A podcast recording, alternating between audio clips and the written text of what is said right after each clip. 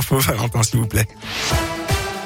À la une à Lyon, nouvelle mobilisation anti-passe sanitaire aujourd'hui. Deux manifs distinctes sont au programme. La première est à l'appel du collectif Lyon pour la liberté, partira à la gare des Brotteaux à 14h. La seconde, organisée par le collectif contre la coronafolie, partira à place Ambroise-Courtois. En parallèle, de 11 à 15h à Givors, la CGT appelle soignants et population à se rassembler devant l'hôpital pour protester contre la fermeture des urgences de nuit. En Auvergne-Rhône-Alpes, la fréquentation des hébergements collectifs touristiques sur l'ensemble de la saison estivale reste très mitigée. Hein, d'après une étude de l'INSEE publiée hier, on est encore loin de retrouver le niveau de la période antérieure à la crise sanitaire, c'est-à-dire vers 2019. Dans le Rhône, c'est la douche froide. On constate une baisse de près de moins 24%. La baisse dans la région est, elle, estimée à 11%. La fréquentation s'établissant à 23,7 millions de nuitées dans les hôtels, campings et autres hébergements collectifs de tourisme. C'était un métier inconnu ou presque il y a encore deux ans. Et puis il y a eu le film Le Chant du Loup avec Pierre Ninet.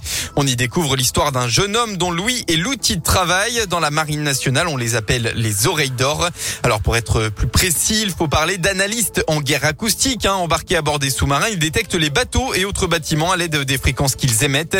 Il n'y a qu'une trentaine d'oreilles d'or en France et le premier maître Alexandre en est une. Il a 27 ans et nous explique son métier. Sous l'eau, le son se propage en fait beaucoup mieux dans l'air. Donc ça va porter très loin et plus les fréquences vont être basses, plus ça va porter loin. Et nous avec nos sonars, on est capable de récupérer ces informations. On va avoir différentes fréquences qui vont être la signature en fait pour identifier au mieux euh, les contacts qu'on pourra retrouver en mer. C'est pour ça qu'on est déployé euh, sur les sous-marins, c'est de faire en fait du renseignement d'origine acoustique pour enregistrer le maximum en fait de, bâtiments qu'on va croiser. Hein. Je n'avais pas du tout l'oreille musicale et même euh, avoir le rythme, c'était pas ça du tout. Et au final là, bah, on n'a plus trop le choix à un moment donné quand on écoute les bateaux, on est obligé justement de, trouver ce rythme.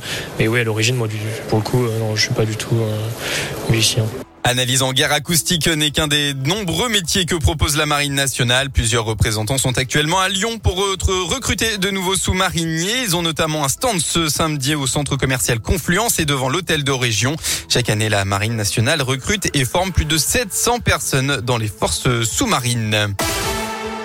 On n'oublie pas depuis hier et euh, jusqu'à demain, c'est parti pour la 35e édition du Téléthon, un 30 heures d'émission en direct sur France Télé, des milliers d'animations dans toute la France aussi aujourd'hui pour récolter des fonds pour la recherche sur les maladies rares. Un seul numéro, le 3637 et un parrain soprano. On passe au sport en foot, début de la 17e journée euh, de Ligue 1 aujourd'hui. Trois rencontres à retrouver. Marseille-Brest à 17h, Lille 3 à 19h et Lens PSG à 21h.